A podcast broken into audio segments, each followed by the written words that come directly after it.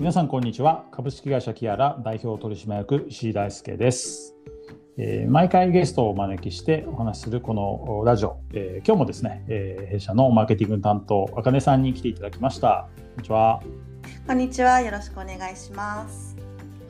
あかねさんは舞台女優でいらっしゃったということで、はい、はい、あの引き続き舞台女優目線。そして今あのえー、南米にいらっしゃるということで、えー、在外の日本人目線で今日もいろんな話をしたいと思います。よろしくお願いします。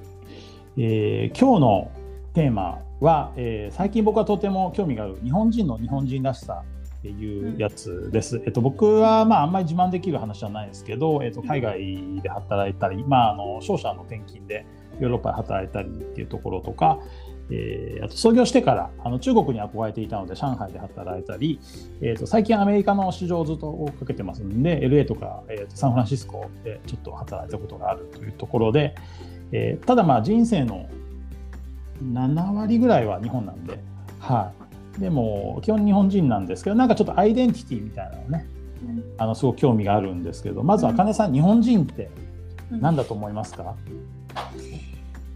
日本人あのー、私は今あの大輔さんが自分のあのご経歴をあの少しお話しされたのと、まあ、少しまた私は違って私は逆にあの生まれ東京えー、育ち東京なんですけど基本的にはそこから一歩もまあ出ることはないだろうと思ってあの30年生きてきていてあまりこう海外志向っていうものはもともと実はなかったんですよね。でなんでかっていうとやっぱそのに日本っていう、まあ、国があの住みやすいとまあ、感じてたという、ただその時今今思えば比較の対象がないのになんでそこ住みやすいって思ってたのかなってね今となっては思うんですけど。でいきなり、まあ、2年ぐらい前にあのきっかけがあってここ今南米のチリっていう国にあの突然、まあ、移住することになって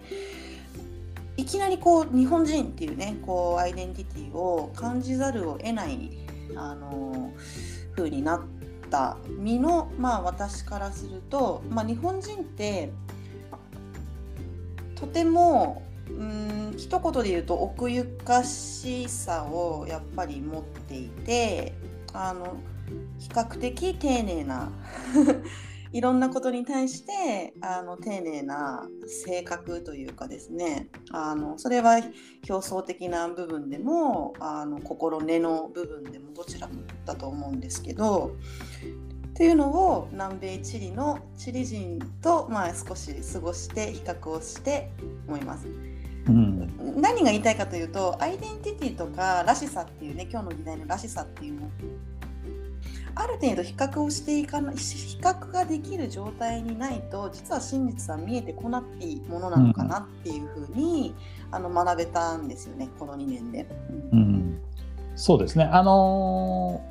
一回僕やりたいのは一応こうさまざまな大陸をちょっとだけかじってるんでなんかその、この大陸はこんな感じみたいな要素があると思う。本当にこれ結構ばらけててそれこそそれが世界がバランスが取れてる理由にも見えるんですよね。違ってるからこそ世界発展してると思うんですよね。あと海外に住んでよくあるのがなんか日本のことに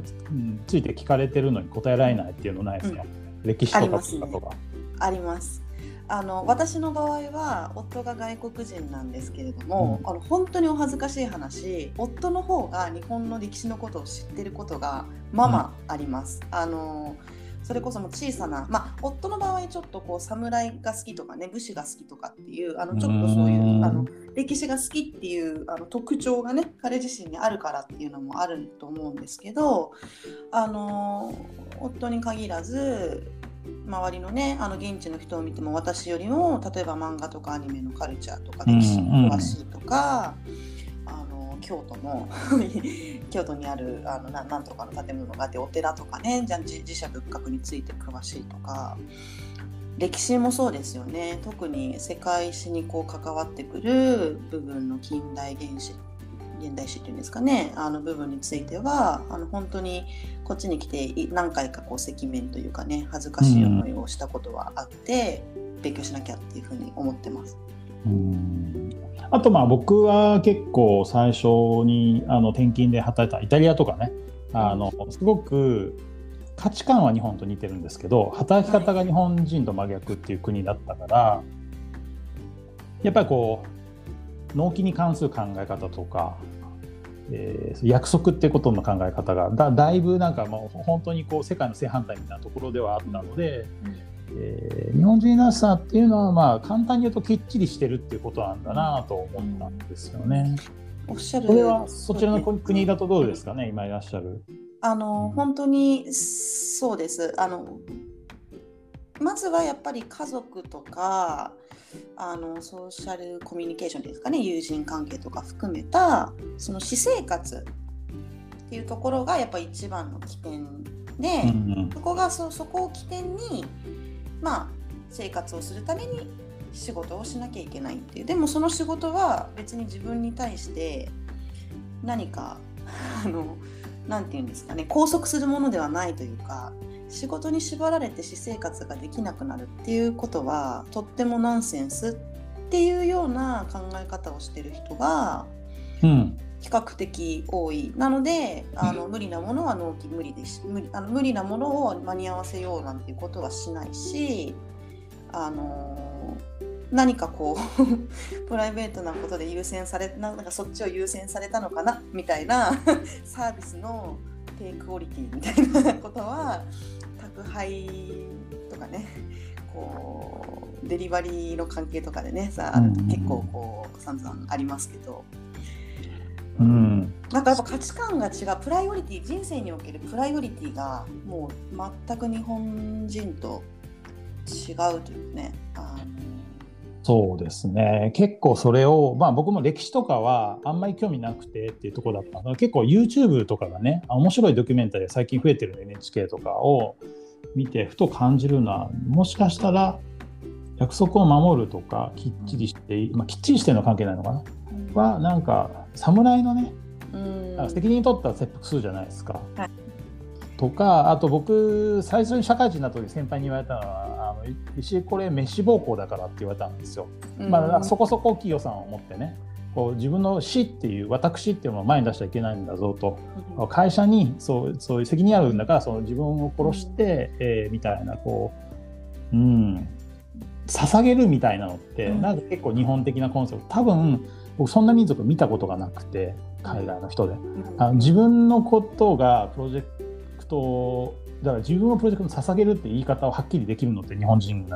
だけなのかなと思うんですよね。うん。うん。あの全くそうですよね。あのその通りだと思います。でまさに本当おっしゃられたようにその精神ってやっぱ武士道的なんですよね。もしくは、あおお上制度というかねそのお上のためにっていう そのためにはその自分のまあえー、と労働力の提供をしまないし、っていうなんかその感覚ってやっぱ本当に日本人らしいなって。でよく作用する場面もあればそれが、うん、若干こう暗いねあの影を落とすことももちろんあるんですけど、いいい面としてはやっぱり基本的にあの全てのこことがワークしてるっていう。あのそれは本当に当たり前じゃないかったんだっていうのを南米地理に来て学んであのイタリアねヨーロッパの方もどうでしょうか。もう本当に物は届かないですし人は時間通りに来ない。で納品するって言われたものは、まあ、基本的にその日には来ないので1ヶ月ぐらいバッファーを持ってなんかこうゆったりと 心を広く持っていかないともうキチキチしてたら発狂しちゃうぐらいもう全てのことがなんていうかあのゆったりねよく言えばゆったりしてるんですよ。ですゆったり、まあ、だからそのマイノリティに対する優しさみたいなものでもあると思うので、うん。あ日本ってやっぱり外国人の方いるけどほとんどやっぱり日本人だからあの右向こうって言ったら右向くしね左向こうって言ったら左向くんですよね。でこれが決まりだからって言われたらそれが決まりなんですけど結構ヨーロッパとかそう決まりを守らないのが普通みたいになってて、そのそれ優しさと呼ぶのかカオスと呼ぶのかみたいなのはあるんですけどなんかでも慣れちゃうとでもそっちの方がむしろいいんじゃないかなって思うのはありますよね。そうですね。あの結局全てがワークしてて、まあ、例えばねこのあと3時間後に何かが欲しいって思って頼んで届くのが、うん、あまあね、首都圏だとそういうことが実はできたりしてると思うんですけどなんかそれが実現できるためにどれだけの人がこう寸分惜しんで働いているのかっていうこととかまでに思いを 馳せていくと、うん、あのみんなそれそみんな平均的に不便を感じてるけどみんな平等ある意味平等に自分たちの時間が持ててる生活が遅れてるっていうのがまあ海外で。そのやっぱ日本の利便性とかこうの高さみたいなものをやっぱどどなたかの、ね、汗と涙によって支えられてるっていうことだと思うしそれをねあの続けてこう突き詰めていった先にあるのは何なんだろうかなっていうのも思いますしあとあの面白いあの結果コロナねあのこの1、2年。なんか調査でそのコロナにかかってしまった時に自分のことを責めるとか、その人のことを責めるっていうパーセンテージが日本だけ異様に高いっていうね、調査があったって。ねでやっぱそれもやっぱこう社会の目世間の目でこう自分を律するっていう意識もやっぱすごい日本人らしいなんていうか気構えっていうかね心構えだなってもう顕著に日本人らしい調査結果だなっていうふうに思ったんですけどこっちの人たちも全然気にしないですからかかったんだへえみたいな。あの、まあ、人数が、人数が特段に多かったっていうのもあるのでいちいち気にしてらんなかったっていうことも全然もちろんあるんですけど、自分を責めるとかねあの人かかったんだってみたいなことって本当全くないですし。そうです。まあやっぱりこううんほとんどが日本人で日本人の中には少数民族がもともと少なかったとか琉球とか蝦夷とかあったんですけどやっぱりこうそれは少なくてっていうのがあって基本的に日本は日本人だったっていうのがあるからなんか本当違いも1ミリ単位でこだわるみたいな。1ミリも違ってはいけないみたいなのもやっぱりありますし。うんそうですね。まあでもそれがね結構あのまああの結構サブカルが有名な中央線沿いに今住んでるんでね。なんか結構アニメとか漫画がそう日本の手によってもともとディズニーとかねやっぱり手塚治虫さんとか大好きで見ててっていうのがなんか戦後の日本を通じて70年代80年代にかけてバーンと爆発したというのはなんとなくそのストーリーの細かなニュアンスみたいなのにこだわるっていうのがいい方に転んだ事例じゃないかなと思いますね。細かいですよね。その細かさっていううん見てる視点が細かいですよやっぱ日本の方は。何でももう何でもそうだと思いますそれこそクリエイティブの世界もそうですし、あのサービスをこう考えていく視点とか。あのプロセスとかねこういろんな人のことを、ま、考えるというか、うん、結構見切り発車で動いてること多いですからね南米チリとかだと。あのうん、あのそれも良かったですね、まあ、スピード感がねそのこうプロトタイプ作って直すっていうスピード感重視でやるのか、うん、丁寧にものづくりするので時間かけましょうかっていう違いなのかなと思うんですけどね。やっぱその丁寧さみたいなことがねこう民芸品だとかこう職人の技みたいな、匠の技みたいなところですごくこうそこに長けてるっていうところも、うん、やっぱり民芸品見るとワオって言いますからねみんな。こちらの人かっこいいねっていう。そうですね。だからちょっとそろそろ結論めいたことを言おうと。なんでこの話をしたかったかっていうと、うん、まあ、日本経済が停滞してるとかいうニュースがやっぱ多くて、うん、でもそれは少子化だし高齢化だからしょうがないんですよね。うん。あの経済が爆発するような要素がもうないから自然にランキングが落ちるんですけど、だからそうなった時に日本が食っていけるねそう1個のスキルって何なんだろうっていうのは考えておくと、結構みんな幸せになれるんじゃないかなと思うので、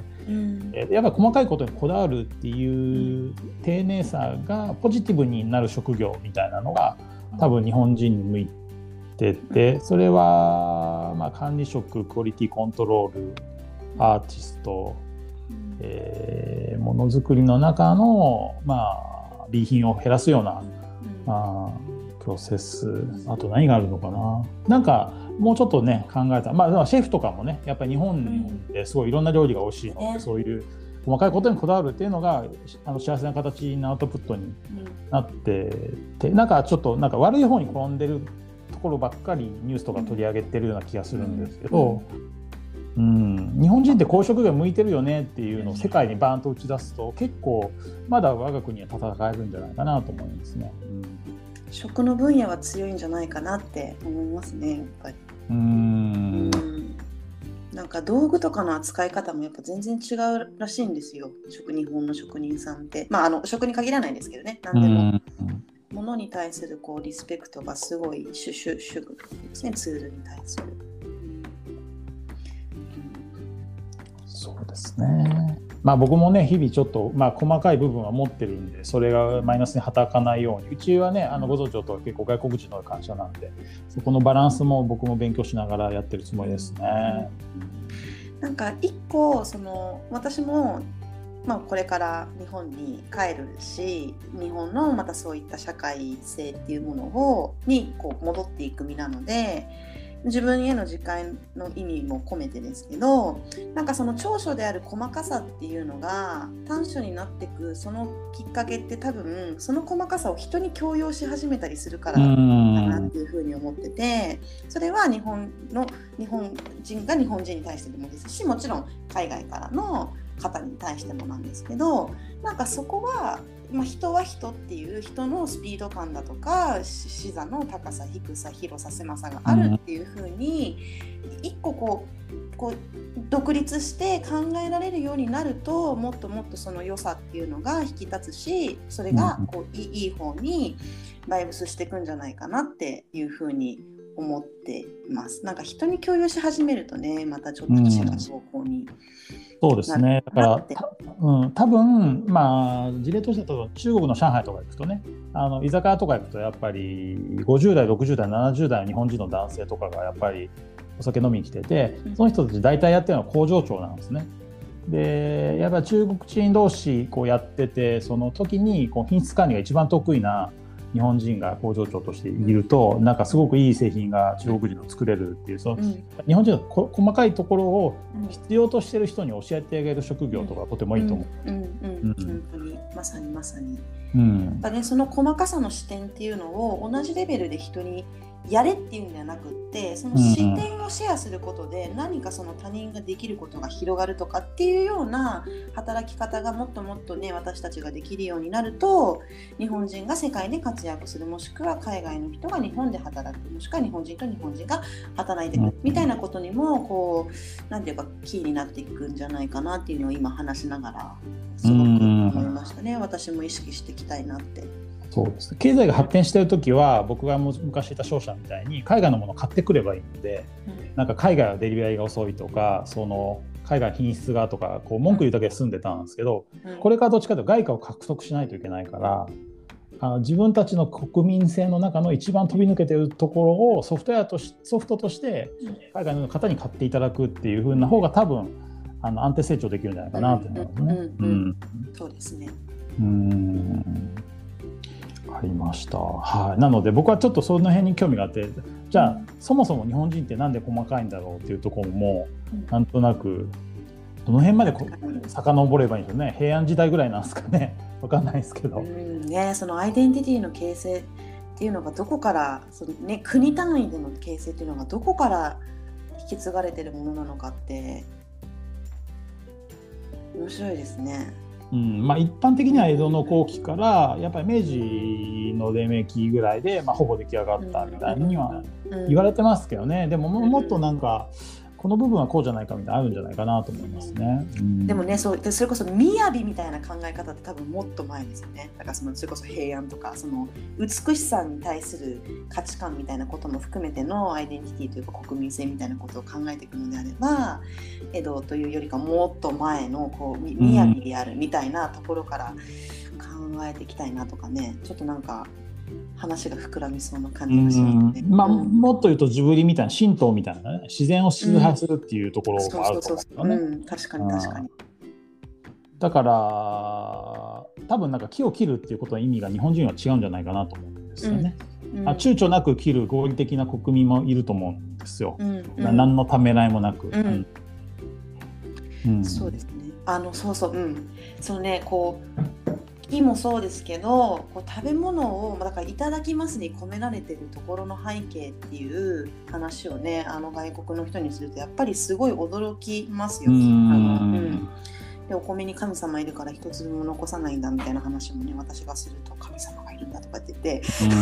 隣で食べてる外国人いますから、うん、そこら辺もねやっぱり全然感覚違うんだなっていうやっぱ農法ねこう畑を耕してた我々っていう文化性と、ね、狩りをしてこう牛だかね豚だか食べてたっていうその文化背景もきっとあるでしょうしいろんなねこう要素とか宗教とか文化とか食生活とかが